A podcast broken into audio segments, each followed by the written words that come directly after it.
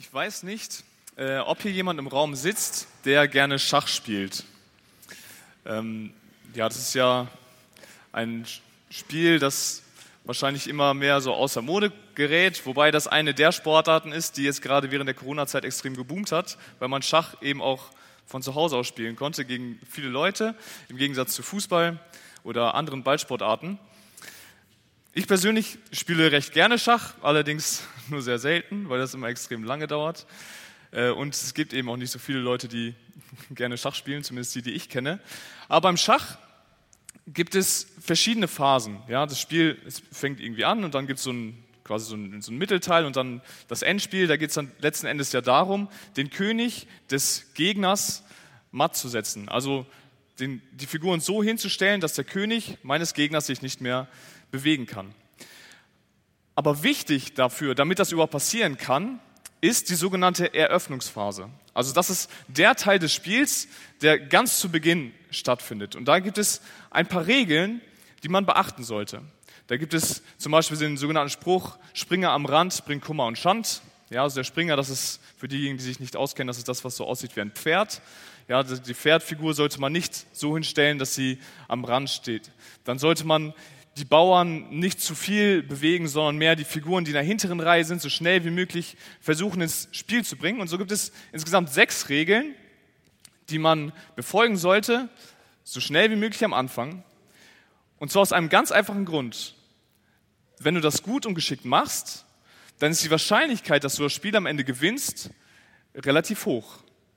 Ja, also man versucht eine gute Eröffnung zu starten, damit man am Ende ein siegreiches Spiel hinter sich bringen kann.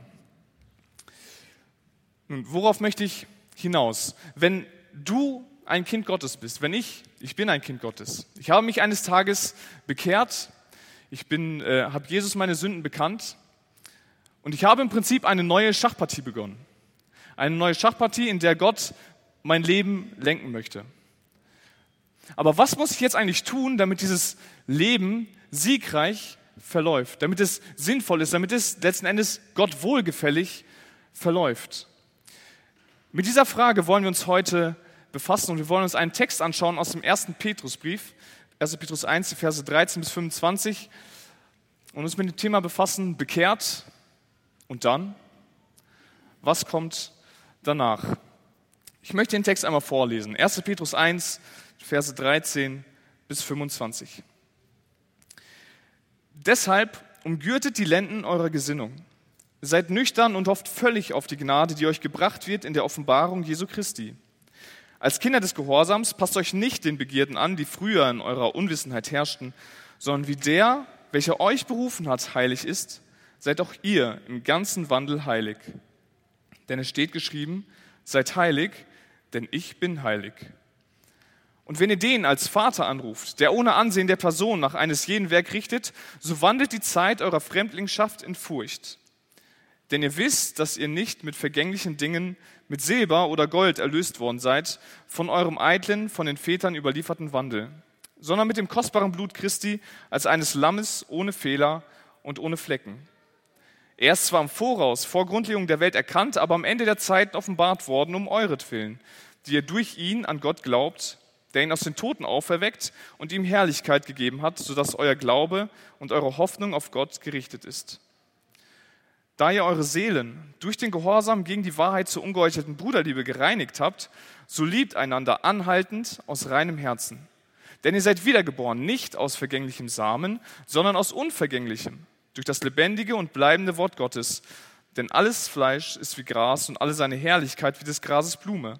Das Gras ist verdorrt und die Blume ist abgefallen, aber das Wort des Herrn bleibt in Ewigkeit. Dies aber ist das Wort, das euch als Evangelium verkündigt worden ist. Bekehrt und dann, wir wollen uns drei Dinge anschauen, die auf die Bekehrung hin folgen sollten, wie wir leben sollten, damit unser Leben letzten Endes siegreich verläuft und wir die Schachpartie gewinnen können. Und das Erste, was wir uns anschauen wollen, sind die Verse 13 bis 16. Leb wie dein Erlöser. Der Vers, er beginnt mit dem schönen Wort deshalb. Und immer wenn wir deshalb lesen, dann müssen wir uns fragen, ja, weshalb überhaupt?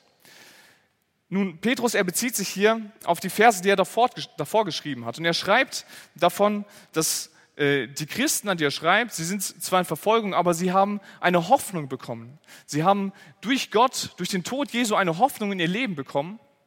Sie sind wiedergeboren, sie sind Kinder Gottes und dürfen wissen, dass sie eines Tages diese Erde verlassen werden und in den Himmel zu Gott aufsteigen werden und dort mit ihm leben.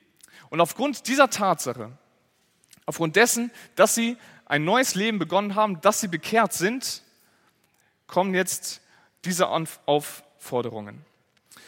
Und die erste Aufforderung, die wir in diesem Satz, in diesem Text finden, ist die, dass hier steht, hofft völlig auf die Gnade. Hofft völlig auf die Gnade. Das ist das Hauptverb in diesem Satz.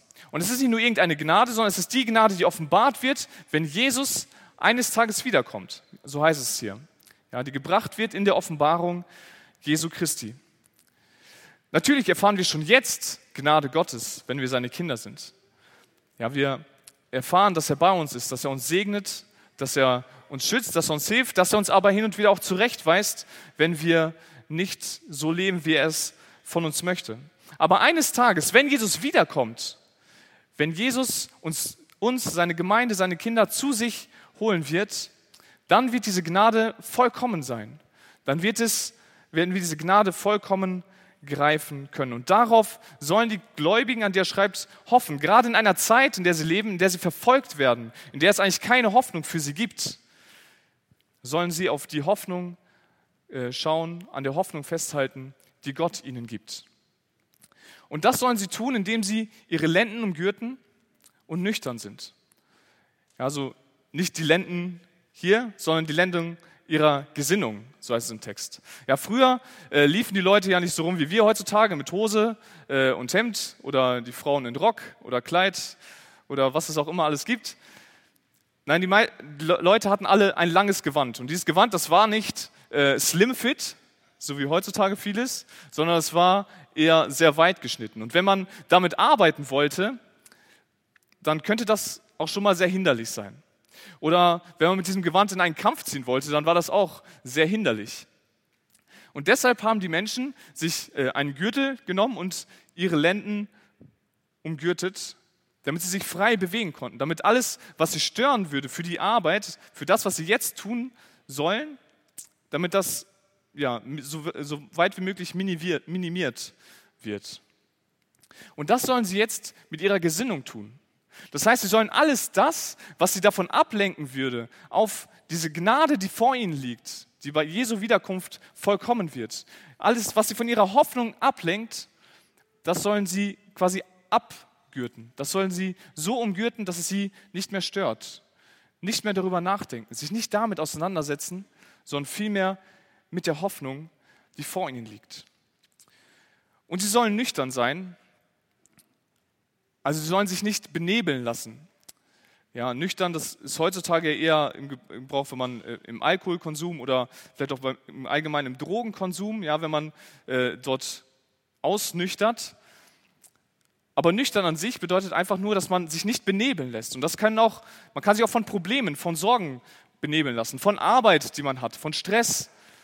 Man kann sich auch benebeln lassen von, äh, von Freuden, ja, von Feiern, von schönen Dingen von allen Dingen, die einen davon ablenken, so zu leben, wie es Gott möchte. Und die einen vor allem davon ablenken, auf die Hoffnung zu schauen, die vor einem liegt. Sie sollen also alles denken und all ihr Wollen auf, die, auf das Ereignis der Wiederkunft Christi richten, auf die Erfüllung der Hoffnung, in der sie leben. Nun, und wie soll das, jetzt ganz, das Ganze jetzt genau aussehen? Das kann man sich natürlich fragen. Und äh, Petrus, er schreibt hier weiter in den Versen als, 14 bis 16, als Kinder des Gehorsams, passt euch nicht den Begierden an. Wir werden jetzt äh, in diesem Text insgesamt drei Aufforderungen finden, die Paulus äh, anführt. Und zwar immer mit einer Gegenüberstellung. Macht das nicht so, sondern so. Es ist nicht so, sondern so. Dreimal werden wir es finden und hier sehen wir es das erste Mal. Als Kinder des Gehorsams passt euch nicht den Begierden der Welt an. die Menschen, an die er schreibt, die Christen, sie sind Kinder des Gehorsams, weil sie Gott gehorsam gewesen sind, weil sie das Wort Gottes angenommen haben und Jesus in ihr Herz aufgenommen haben. Sie sind also diese Art von Kinder, die sich wahrscheinlich jedes äh, Elternpaar hier wünscht, ja, dass die Kinder das tun, was die Eltern von ihnen wollen. Die Kinder wollen natürlich wahrscheinlich eher, dass die Eltern das tun, was sie wollen, aber richtig rum wäre es, dass die Kinder tun, was die Eltern wollen. Und wenn du an Jesus glaubst, dann bist auch du ein Kind des Gehorsams. Und als ein solches sollst du dich nicht den Begierden der Welt anpassen, denen du in deiner Unwissenheit gedient hast. Die Unwissenheit, das ist die Zeit vor deiner Bekehrung. Das ist die Zeit, als du nichts von Jesus wusstest, als du nicht wusstest, was Gott von dir möchte, wie Gott das, was Gott möchte, wie du lebst. Das ist die Zeit der Unwissenheit. Und das soll jetzt nicht mehr in dir herrschen. Ja, die Begierden, alles das, was dich getrieben hat, Dinge zu tun, die Gott nicht gefallen haben, das soll nicht in dir herrschen. Und vor allen Dingen sollst du dich den Begierden, die um dich herum passieren, nicht anpassen. Ja, dieses Wort anpassen ist das gleiche, das wir auch in Römerbrief Kapitel 12 ganz zu Beginn lesen. Dass wir uns nicht der Welt anpassen sollen. Aber was bedeutet das, dieses Anpassen? Nun, ich persönlich kann extrem schlecht malen oder zeichnen oder was auch immer. Dafür habe ich zwei linke Hände. Aber es gibt einen Trick, wie auch ich gute Bilder zeichnen kann. Und zwar, indem mir einfach jemand eine Schablone gibt. Ja, also wenn meine Hand dann nicht zu stark zittert und ich es schaffe, mich an der Schablone lang zu hangeln, dann schaffe ich es, es genau so abzuzeichnen. Und dann habe ich auch, keine Ahnung, was es dann ist, ein Stern oder so, der nicht unförmig ist, aufs Blatt Papier gekriegt. Und wenn wir uns der Welt anpassen, dann bedeutet das quasi, dass wir die Schablone, dass die Richtlinien, die Regeln, die in der Welt herrschen, dass wir sie einfach nehmen und versuchen, nach diesen Regeln, wie auch immer sie geartet sind, zu leben das zu tun, was die Welt uns vorgibt. Und genau das soll eben nicht passieren. Wir sollen nicht einfach nur das tun, worauf wir gerade Lust haben, nicht einfach unseren Begierden freien Lauf lassen. Nein, wir sollen uns nicht anpassen. Diese Schablone ist nicht die Schablone, die wir für unser Leben auf das Papier unseres Lebens legen sollten und dementsprechend leben, sondern die Schablone, nach der wir leben sollten, das ist die, die wir in den Versen 15 und 16 sehen. Da heißt es nämlich, sondern wie der, welcher euch berufen hat, heilig ist, seid auch ihr im ganzen Wandel heilig. Das ist das Vorbild, nach dem du, nach dem ich leben soll, wenn ich bekehrt bin, wenn ich ein Kind des Gehorsams geworden bin. Heilig zu sein, das bedeutete in der damaligen Zeit, aber auch heute noch, für Gott beiseite gestellt.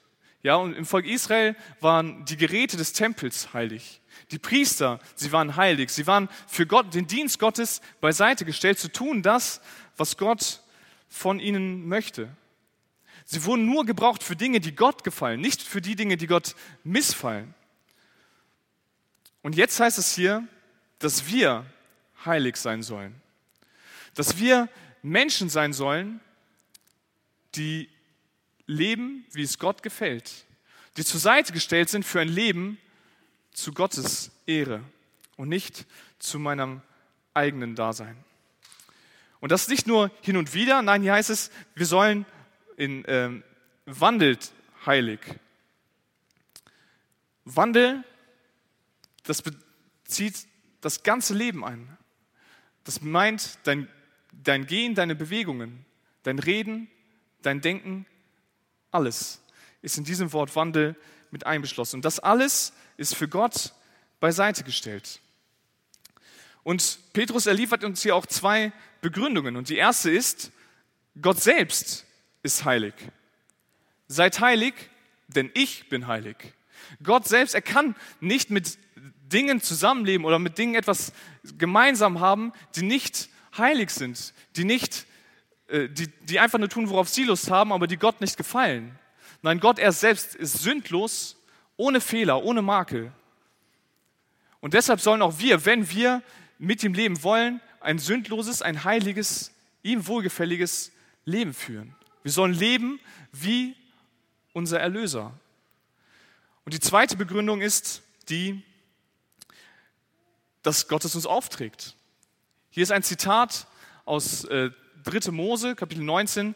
Da heißt es, seid heilig, denn ich bin heilig. Das ist das, was Gott dem Volk Israel sagt, als Auftrag mitgibt. Sie sollen heilig sein. Und auch wir als sein erkauftes Volk, als seine Kinder sollen jetzt diesem Auftrag nachkommen. Also wenn du ein Kind des Gehorsams bist, wenn du in der Familie Gottes bist, dann ist dein Auftrag, heilig zu sein, zu leben wie dein Erlöser. Das ist keine Option, die hier gegeben wird. Das ist nicht nur, wenn es regnet oder nur, wenn die Sonne scheint oder nur, wenn du gerade Bock hast. Hier gibt es keine Ausnahmen. Hier steht, seid heilig, denn ich bin heilig. Dein Leben sollte deine Beziehung zu Gott widerspiegeln, sollte widerspiegeln, dass Gott dein Vater ist. Es gab mal vor einigen Jahren einen Film, äh, ich weiß gar nicht, der war glaube ich Anfang der 2000er, Plötzlich Prinzessin heißt der. Da geht es um eine Geschichte um ein, ein Mädchen, das äh, ein sehr unscheinbares Leben führt, ja in der Schule, es wird von niemandem beachtet und eines Tages bekommt sie mit, äh, dass sie Prinzessin ist. Also dass ihre Großmutter äh, eine Königin von einem erfundenen Land ist und sie soll den Thron beerben. Naja, das freut sie natürlich erst einmal extrem, weil als, als Prinzessin hast du, hat man alle Freiheiten, die man sich wünscht, denkt sie zumindest. Die Sache ist nämlich, dass sie jetzt zwar als eine Prinzessin ist oder weiß, dass sie eine ist, aber von ihrem Verhalten würde man das nie und nimmer denken. Und so muss sie dann verschiedene Kurse belegen. Ja, sie muss gewisse Etiketten lernen, wie man eine Tasse Tee hält, wie man sitzt, wie man geht, wie man spricht, äh, was man sagt, was man nicht sagt und so weiter und so fort.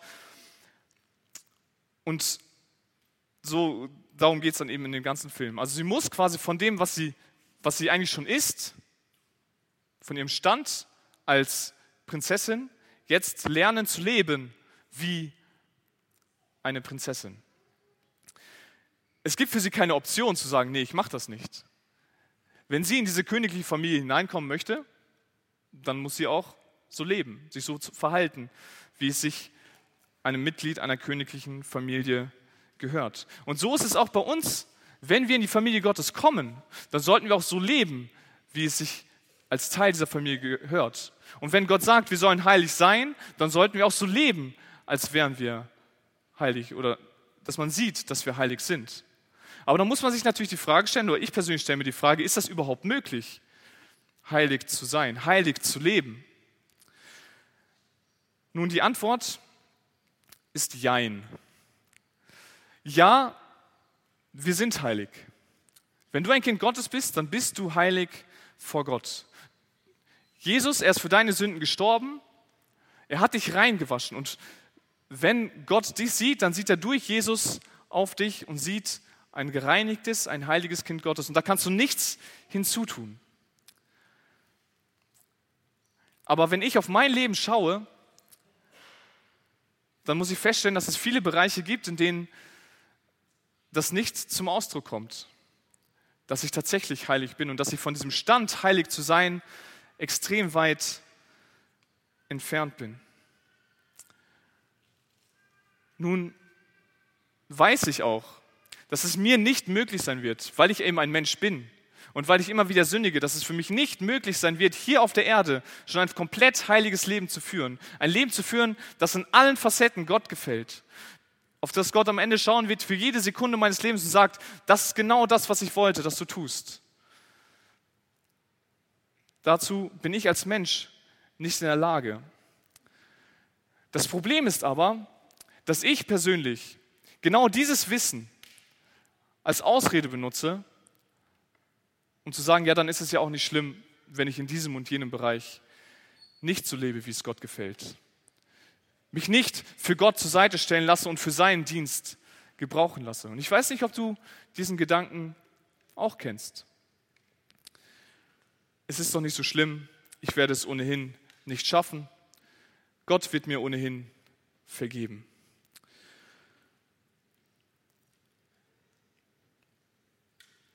Wenn wir uns diesen Text anschauen, dann sehen wir, dass es keine Option ist, nicht heilig zu leben. Es gibt nicht diese Option zu sagen, ich bin ein Mensch, ich werde immer und immer wieder fallen, ich werde es einfach nicht schaffen, heilig zu leben, deshalb werde ich jetzt einfach genauso weitermachen. Ich werde genauso meine Mitmenschen betrügen, ich werde genauso lügen, ich werde genauso mit meinem Geld weiter rumgeizen, wie ich es bisher getan habe. Das ist keine Option. Wenn du ein Kind Gottes bist, wenn du bekehrt bist, dann ist der nächste Schritt zu leben wie dein Erlöser. Und zwar in jedem Bereich. Und Gott, dein Erlöser, er ist heilig. Und in ihm gibt es keine Sünde. Und deshalb sollte es auch dein Bestreben sein, zu leben, ja, ja, ohne Sünde zu leben. Und wenn du, nicht, wenn du es nicht schaffst, weil du weißt, dass du es nicht schaffst, dann bitte Gott doch darum, dass er dir die Kraft gibt, diese Sünde, mit der du zu kämpfen hast, sein zu lassen.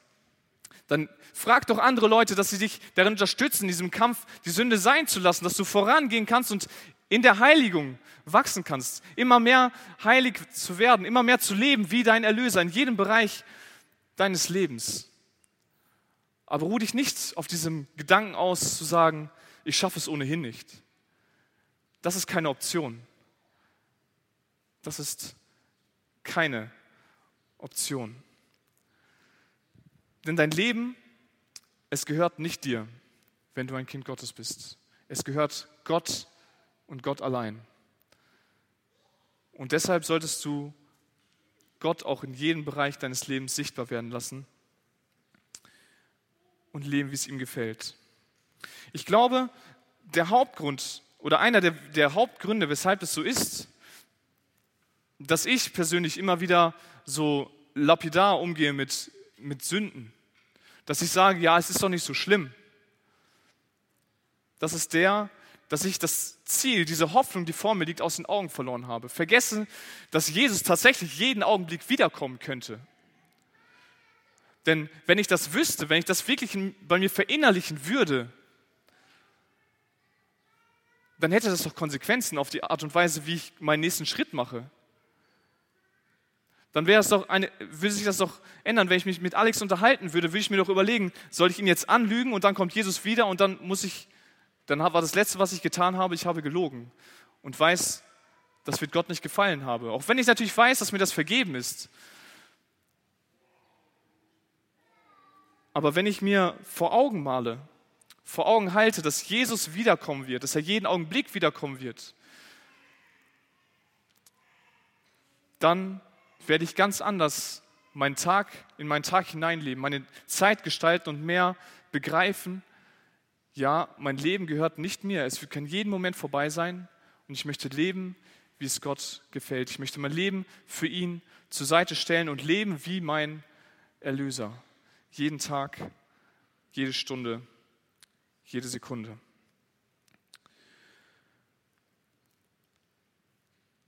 Ein zweiter Schritt, eine zweite Eröffnungsregel, könnte man sagen, die wir in diesem Text finden, ist die, gedenke deiner Erlösung.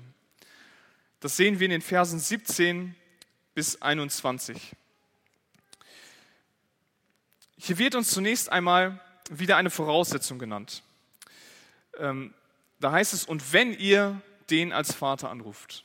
Also wenn du Gott als Vater anrufst, also ein Kind Gottes bist, dann folgt es das Weitere. Und uns werden zwei Eigenschaften Gottes genannt. Einmal wird uns Gott als Vater genannt. Ja, wir rufen Gott als Vater an haben eine persönliche Beziehung zu ihm, aber Gott wird auch als der beschrieben, der ohne Ansehen der Person eines jeden Werk richtet. Dankeschön. Gott richtet ohne Ansehen der Person. Das heißt, er richtet zum einen unabhängig davon, ob du Mann oder Frau bist, ob du Deutscher bist oder nicht. Er richtet aber auch eines jeden Werk, egal ob du Christ bist oder nicht. In 2. Korinther 5 lesen wir, dass wir uns verantworten müssen für alles, was wir getan haben vor dem Richterstuhl Christi. Sei es gut oder schlecht. Und das ist, glaube ich, eine Eigenschaft, die wir als Christen oder ich persönlich auch immer wieder gerne vergessen. Christian hat letzte Woche oder jetzt am Mittwoch auf der Bibelstunde auch darüber gesprochen. Gott ist nicht nur der liebende Vater. Gott ist nicht nur der Vater, zu dem wir hinkommen kennen und der uns unsere, unsere Schmerzen lindert, der uns zuhört, wenn wir Probleme haben. Nein, Gott ist auch der Richter unseres Lebens. Gott ist derjenige, der dein, der mein Leben am Ende bewerten wird. Und vor ihm, dem wir gerade stehen müssen für das, was wir getan haben. Und dann heißt es hier weiter in dem Text, aufgrund dessen, weil wir Gott anrufen und weil Gott der gerechte Richter ist, wandelt die Zeit eurer Fremdlingschaft in Furcht. Die Fremdlingschaft, sie hat für die Christen, zu denen Petrus schreibt, eine doppelte Bedeutung. Zum einen sind sie auf der Flucht, ja, weil sie unter Verfolgung leben und sie leben momentan nicht in ihrer Heimat. Zum anderen sind sie Fremdlinge hier auf der Erde, weil ihre Heimat nicht hier auf der Erde ist, sondern im Himmel. Und jetzt sollen sie diese Zeit ihrer Fremdlingschaft hier auf der Erde über in Furcht wandeln. Also wir wandeln, so wie gerade eben auch schon, ihr ganzes Leben in Furcht verbringen. Nun heißt das jetzt, dass wir als Kinder Gottes uns vor Gott fürchten müssen, also Angst haben müssen vor Gott? Nun, die Antwort hierauf ist eindeutig nein. Gemeint ist hier nicht eine Angst, vor der man flieht. Wir müssen vor Gott nicht Angst haben wie ein Sklave in der damaligen Zeit, wenn er etwas getan hat, wenn er seinem Herrn etwas weggenommen hat oder sich nicht so, ja, dem Herrn nicht gehorsam war, dann wurde er gestraft und davor musste er Angst haben und dann ist er auch weggelaufen in, oder hat versucht wegzulaufen.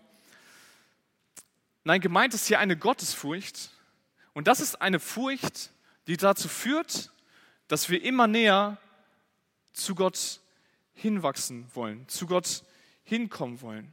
Ja, in der Apostelgeschichte lesen wir das immer wieder. Finde ich sehr interessant, diese Formulierung. Sie fürchteten Gott und das führte dazu, dass die Gemeinde wuchs. Die Gemeinde, sie fürchtete Gott und das führte dazu, dass noch mehr Leute zum Glauben an Gott gekommen sind. Also die Furcht Gottes ist automatisch auch mit Wachstum im geistlichen Sinne verbunden in der Apostelgeschichte. Und in Furcht, in Gottes Furcht zu wandeln, das bedeutet, so in dem Wissen zu leben, wer Gott ist, was er getan hat, was er tun wird, dass er allmächtig ist, der Schöpfer, unser Vater, dass er aber auch unser Richter ist. Und das führt in, im Endeffekt dazu, dass wir in Ehrfurcht vor ihm leben, also den Wunsch haben, nicht vor ihm wegzulaufen, sondern den tiefen Wunsch haben, zu leben, wie es ihm gefällt. Vor ihm ein gutes Bild abzugeben. Ja, man kann sich das so schwach vorstellen, wenn du irgendwie einem, einem großen Star, einem Schauspieler oder was auch immer über den Weg läufst und ein Foto von ihm machen willst, mit ihm machen willst. Dann kann ich mir vorstellen, dass man erstmal schaut, okay, wie sehe ich überhaupt aus? Äh, bin ich vernünftig, liegen meine Haare vernünftig, ähm, habe ich überhaupt die richtigen Klamotten an oder was auch immer. Und dann geht man hin und man versucht, ein gutes Bild abzugeben, weil man ja eine gewisse Ehrfurcht, einen Respekt vor dieser Person hat. Man möchte eben einen guten Eindruck hinterlassen. Und wenn wir in Furcht leben, in Furcht vor Gott wandeln, dann bedeutet das eben auch, dass wir vor Gott ein, ein Leben führen wollen, das ihm gefällt, den tiefen Wunsch haben, ihn nicht zum Zorn zu reizen durch die Art und Weise, wie wir leben, sondern ähm, ja, seinen Willen zu tun.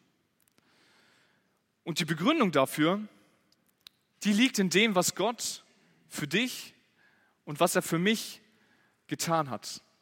Und hier sehen wir die nächste Gegenüberstellung. Ihr wisst, dass ihr nicht mit vergänglichen Dingen erlöst worden seid, sondern mit dem kostbaren Blut Christi. Weil du und weil ich nicht so leben, wie Gott es möchte, weil wir Sünder sind, weil ich ein Sünder bin, musste ein Preis gezahlt werden, damit ich zu Gott kommen kann. Und diesen Preis, den hat Jesus gezahlt. Für mich, für dich. Jesus, der Sohn Gottes, er ist auf die Erde gekommen. Er hat hier auf der Erde gelebt. Und er ist gestorben für deine und meine Sünde. Und der Grund ist, weil ein einfaches Lösegeld aus Gold und Silber, was ja unfassbar wertvoll ist eigentlich in menschlichen Augen, nicht ausgereicht hat. Diese kostbarsten Rohstoffe der damaligen Zeit, sie haben nicht ausgereicht, um das Opfer zu zahlen, das nötig war.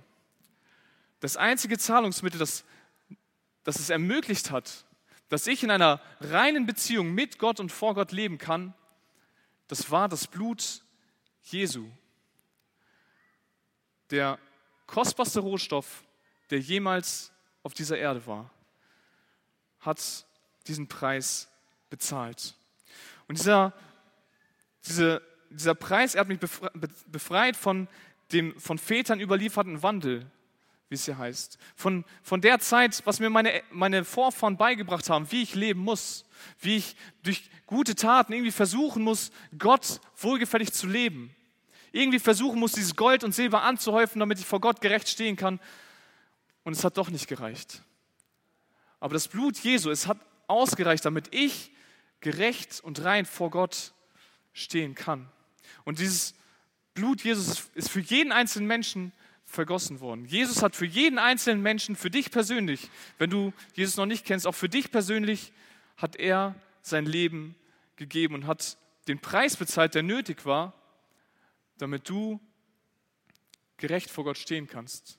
Damit Gott auf dich schaut und sie sagen kann, das ist ein Heiliger. Und dieser Plan Gottes, er war wurde vor Grundlegung der Welt schon festgelegt. Ja, schon bevor Gott die Welt geschaffen hat, so lesen wir es hier, hatte Gott schon festgelegt, ich werde meinen Sohn opfern, weil ich weiß, dass die Menschen mir nicht dienen wollen. Sie werden nicht so leben, wie ich es von ihnen möchte und deshalb hat Gott von Anfang an einen Plan gehabt, den Plan gehabt, seinen Sohn dahin zu geben. Und am Ende der Zeit, also als die Zeit dann bestimmt war, ist Jesus auf die Erde gekommen und hat dieses Opfer vollbracht für einen jeden Einzelnen von uns. Hier heißt es um euretwillen. Paulus schreibt hier an, an Heidenchristen. Das sind jetzt nicht die Juden, für die Jesus nur gestorben ist, nein, sondern auch für alle Menschen der Welt ist er gestorben.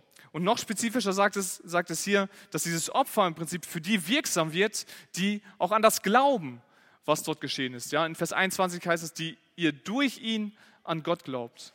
Die durch dieses Opfer Jesu an das glauben, was Gott getan hat, dass Jesus gestorben ist, dass er Gott ihn auferweckt hat. Und daraus heraus erwächst wieder die Hoffnung, die vor ihnen liegt, von der wir am Anfang des Textes gelesen haben.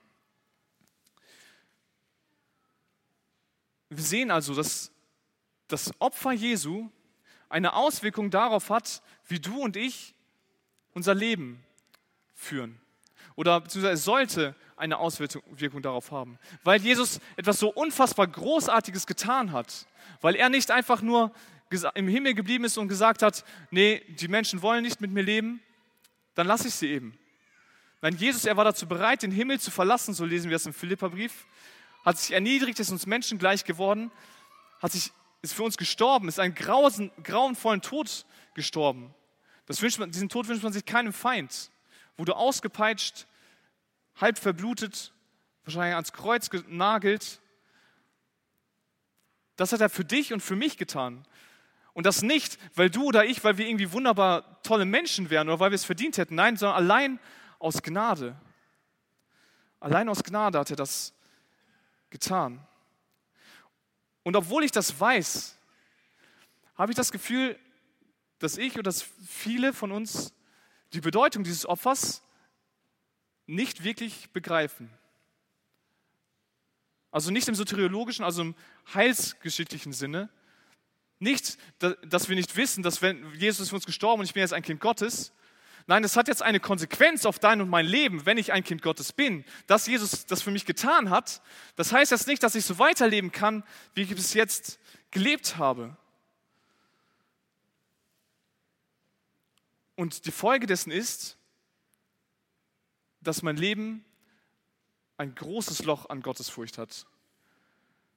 Da, wo eigentlich die Gottesfurcht vor dem sein sollte, was Gott für mich getan hatte, steht Gottes Gnade.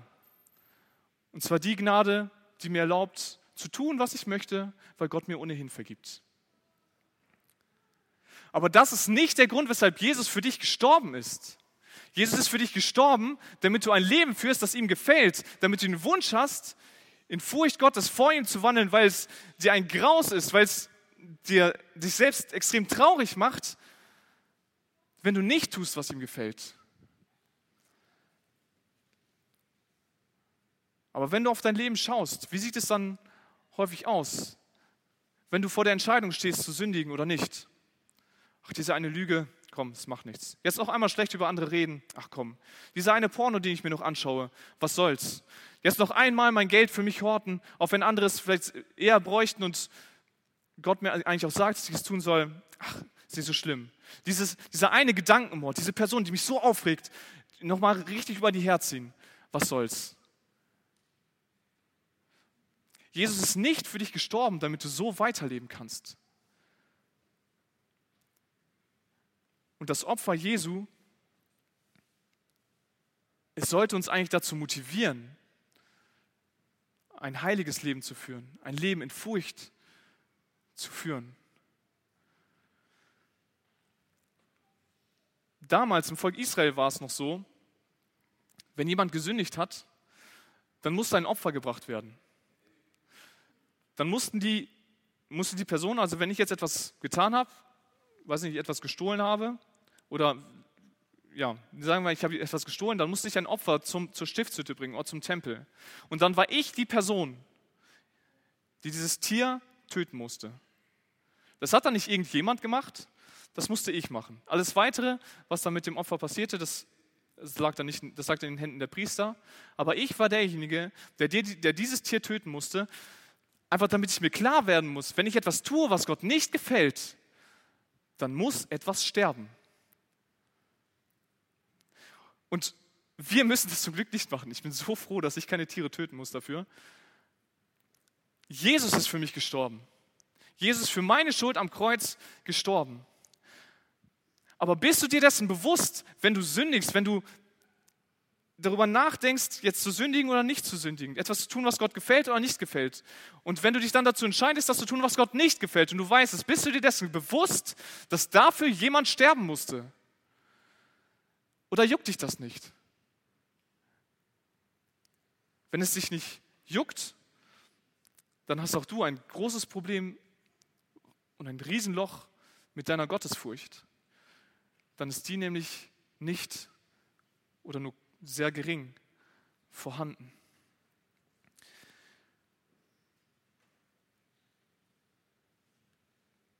Wenn du dich bekehrt hast, dann ist der nächste Schritt zu leben, wie es Gott gefällt. Und ich glaube, wenn wir uns immer und immer wieder, wenn ich mir immer und immer wieder vor Augen male, was Jesus für mich getan hat, was das gekostet hat, diesen Preis, den er für mich zahlen musste,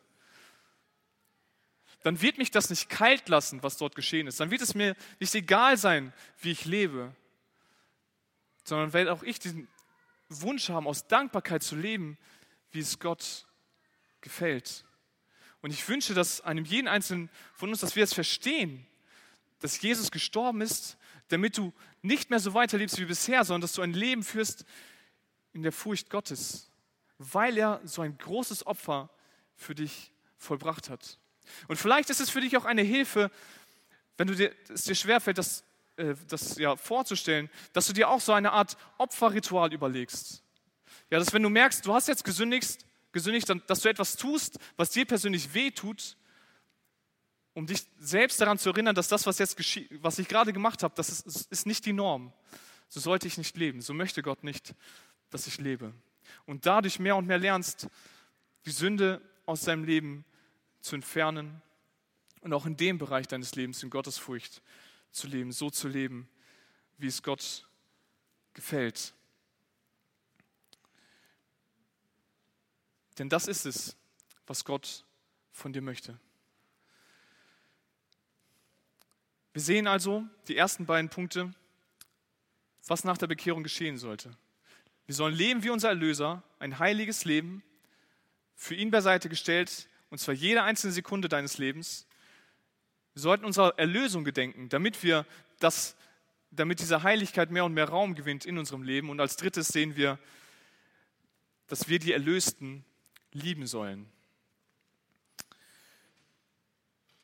In Vers 22 lesen wir, da ihr eure Seelen durch den Gehorsam gegen die Wahrheit zur ungeheuchelten Bruderliebe gereinigt habt, so liebt einander anhaltend aus reinem Herzen. Auch hier sehen wir wieder eine Verknüpfung mit dem ersten, äh, mit dem ersten Punkt. Da, da waren es Kinder des Gehorsams, jetzt sind es diejenigen, die den, durch den Gehorsam gegen die Wahrheit gereinigt wurden. Ja, und die Wahrheit, das ist das Wort Gottes, das ist das, was wir in den Händen halten. Ja, in Johannes 17, Vers 17 lesen wir, oder sagt Jesus, dass dein Wort, also Gottes Wort, die Wahrheit ist. Und die Seelen, die gereinigt wurden, das bedeutet die Wiedergeburt. Das bedeutet der Beginn eines neuen Lebens mit Gott. Und jetzt wurden wir zu einem neuen Leben erweckt. Wir sind neue Menschen. Es ist quasi eine neue, hat eine neue Geburt stattgefunden und wir sind jetzt geboren zur ungeheuchelten Bruderliebe. Das heißt, die Christen, sie sollen andere Christen lieben. Und zwar ungeheuchelt. Das heißt, echt. Schauspielerei, also Schauspieler, die ihre irgendwelche Rollen auswendig lernen, die haben keine, sind nicht echt, so wie sie da sind. Ja, sie lernen irgendwelche Emotionen auswendig, irgendwelche Charakterzüge, die sie da präsentieren sollen. Das ist aber nicht der Schauspieler an sich. Also sollen wir uns jetzt, wir sollen uns nicht verstellen, sondern aus unserem ganzen Herzen, von ganzem Herzen unsere Mitgläubigen lieben. Und zwar ganz einfach wieder, weil es uns hier so aufgetragen wird. Ja? Wir sind dazu berufen worden oder wurden gereinigt zur Bruderliebe. Deshalb lebt auch so. Und auch hier haben wir wieder die Gegenüberstellung mit einer Begründung, denn ihr seid wiedergeboren, nicht aus vergänglichem Samen. Also es ist nicht äh, eine, eine Wiedergeburt zu einem Leben, das irgendwann mal vergehen wird. Nein, wir sind wiedergeboren durch das lebendige und unvergängliche und bleibende Wort Gottes. Gottes Wort, es ist ewig. Und Gottes Wort ist das, was uns befreit, das, was uns den Glauben schenkt. Ja, in Römer 10, Vers 17 lesen wir, so kommt der Glaube aus der Predigt, das Predigen aber durch das Wort Christi. Ja, also wenn wir das Wort Gottes lesen, die äh, Bibel lesen, dann sehen wir darin, wer Gott ist, was Jesus getan hat und durch den Glauben daran werden wir äh, wiedergeboren. Und so wie das Wort Gottes ewig ist, so sollte unsere Liebe zu unseren Mitmenschen, zu unseren Mitchristen auch ewig sein. Und auch hier gibt es wieder einen, äh, ja, einen Verweis auf das Alte Testament, ein Zitat, das Petrus anbringt aus Jesaja Kapitel 40, wo es heißt, dass alles, was auf dieser Erde ist, das wird eines Tages vergehen, aber das Wort Gottes, das bleibt für immer. Bedeutet auch, die Aufforderungen, die Aufträge, die Gott uns in seinem Wort gibt, die sind nicht von kurzer Dauer, die vergehen nicht, wenn äh, Person XY gestorben ist. Nein, diese Aufforderungen, sie bleiben. Sie werden ewig Bestand haben und bleiben. Und als ich das gelesen habe, musste ich mir die Frage stellen, ist das überhaupt möglich? Ist es möglich, dass ich meine Glaubensgeschwister lieben kann? Ist es möglich, dass ich als 16-jähriger Jugendlicher die äh, Generation 60 plus wirklich von Herzen lieben kann? Ist es möglich, dass die Generation 60, ich als Mitglied der Generation 60 plus die Jugendlichen von Herzen lieben kann? Ist es möglich, dass ich meine Eltern von Herzen lieben kann? So wie Gott es möchte, wenn sie Kinder Gottes sind. Ist es möglich, dass ich die Gemeindeleitung von Herzen lieben kann, auch wenn sie vielleicht Entscheidungen trifft, mit denen ich nicht zufrieden bin? Ist es möglich, dass ich als Kind Gottes alle anderen Kinder Gottes lieben kann? Der Text sagt, wir sollen es machen. Wir sind zu einem neuen Leben wiedergeboren worden, das jetzt nicht nur an sich selbst denkt, sondern das den Nächsten liebt. Und ich persönlich denke auch, dass das möglich ist. Wir sind in einer Zeit, in der das Wort Liebe geprägt ist von Hollywood-Filmen. Ja, Liebe, das bedeutet irgendwelche Emotionen, die man haben muss. Das müssen Schmetterlinge im Bauch sein oder was auch immer. Aber Liebe hat immer etwas mit einer Entscheidung zu tun. In allererster Linie hat Liebe etwas mit einer Entscheidung zu tun. Und zwar der Entscheidung, bin ich dazu bereit, mich selbst für jemanden aufzuopfern? Mich selbst hinten anzustellen und dem anderen etwas Gutes zu tun? Bin ich dazu bereit, wenn ich sehe, dass jemand von meinen Geschwistern ein Problem hat in seinem Leben, bin ich dazu bereit, dieses Problem mitzutragen? Bin ich dazu bereit, wenn ich jemanden der, von meinen Glaubensgeschwistern in Sünde leben sehe, bin ich dazu bereit, zu der Person hinzugehen und zu sagen, was du machst, das ist nicht das, was Gott gefällt? Oder denke ich dann eher, boah, ich möchte aber jetzt nicht diese gute Beziehung zerstören, die wir schon haben? Bin ich dazu bereit, am Leben meines Nächsten Anteil zu nehmen? Die Personen mit hineinzunehmen, die am Rand der Gemeinde stehen? die vielleicht nicht wirklich jemanden in der Gemeinde haben als Freunde, die keine Familie haben in der Gemeinde, bin ich dazu bereit, mich für diese Personen aufzuopfern? Oder warte ich darauf, bis ich irgendwie Schmetterlinge im Bauch habe für eine Person und dann mache ich etwas für sie? Jemand zu lieben hat nichts mit Gefühlen zu tun. Überhaupt nichts. Die Gefühle kommen vielleicht, aber jemanden zu lieben, das ist eine Frage der Entscheidung. Und diese Frage musst du dir persönlich stellen. Bist du dazu bereit, wenn du dich bekehrt hast, jetzt im nächsten Schritt deinen Bruder, deine Schwester im Glauben zu lieben, dich selbst für sie aufzuopfern?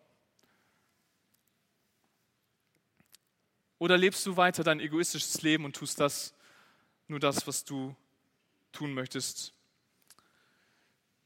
in 1. Johannes 4, Vers 20 lesen wir, dass, dass äh, die Liebe zu unseren Geschwistern letzten Endes ein Indikator dafür ist, wie meine Liebe zu Gott ist.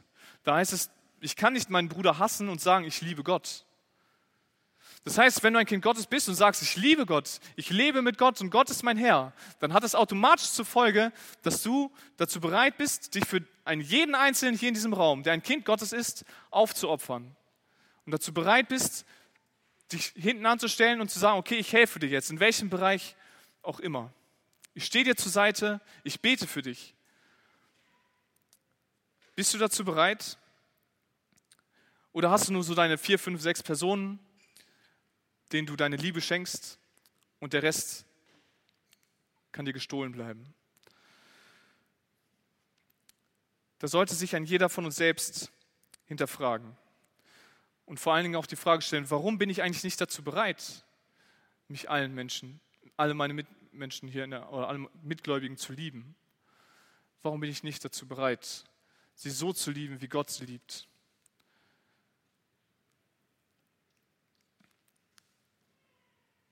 Ich weiß, dass hier im Raum verschiedene Menschen sitzen. Hier sitzen Leute, die leben schon seit vielen, vielen Jahren, seit Jahrzehnten mit Gott. Hier gibt es Menschen, die leben erst seit kurzer Zeit mit Gott. Hier sitzen bestimmt auch Leute, die noch gar nicht mit Gott leben. Aber dieser Text, er ist für alle. Bekehrt und dann wenn du eine Entscheidung für Gott treffen möchtest, dann sollte man, so sagt Jesus es, die Konsequenzen berücksichtigen. Und das sind die Konsequenzen, die es auf dein Leben hat, wenn du dich für Jesus entscheidest. Und das ist jetzt vollkommen egal, wie lange du schon im Glauben bist. Der Auftrag an dich ist, leb wie dein Erlöser. Gott ist heilig und deshalb solltest du auch heilig sein und heilig leben und dein Leben als Dienst für ihn zur Seite stellen, dass andere Menschen ihn in dir sehen. Um das zu schaffen, solltest du deiner Erlösung gedenken. Das, was Jesus für dich getan hat, das war nicht, das war nicht keine Kaffeefahrt. Jesus hat gelitten für dich und für mich. Und es sollte uns nicht egal sein, wie wir unser Leben führen, wie wir mit Sünde in unserem Leben umgehen. Diese Erlösung, dieses Wissen über die Erlösung, das sollte Auswirkungen darauf haben, wie du und wie ich leben. Und als dritten Schritt sollst du die Erlösten lieben. Bist du dazu bereit, dich für deinen Nächsten aufzuopfern, dich selbst hinten anzustellen? Ich wünsche einem jeden von uns Gottes Segen dabei. Beim Nachdenken über das, beim Überdenken. Und ich wünsche uns, dass wir diese Schritte lernen, im Leben zu leben, damit wir das Schachspiel unseres Lebens, das Gott in dem Gott unsere Figuren setzt, siegreich zu Ende bringen können. Amen.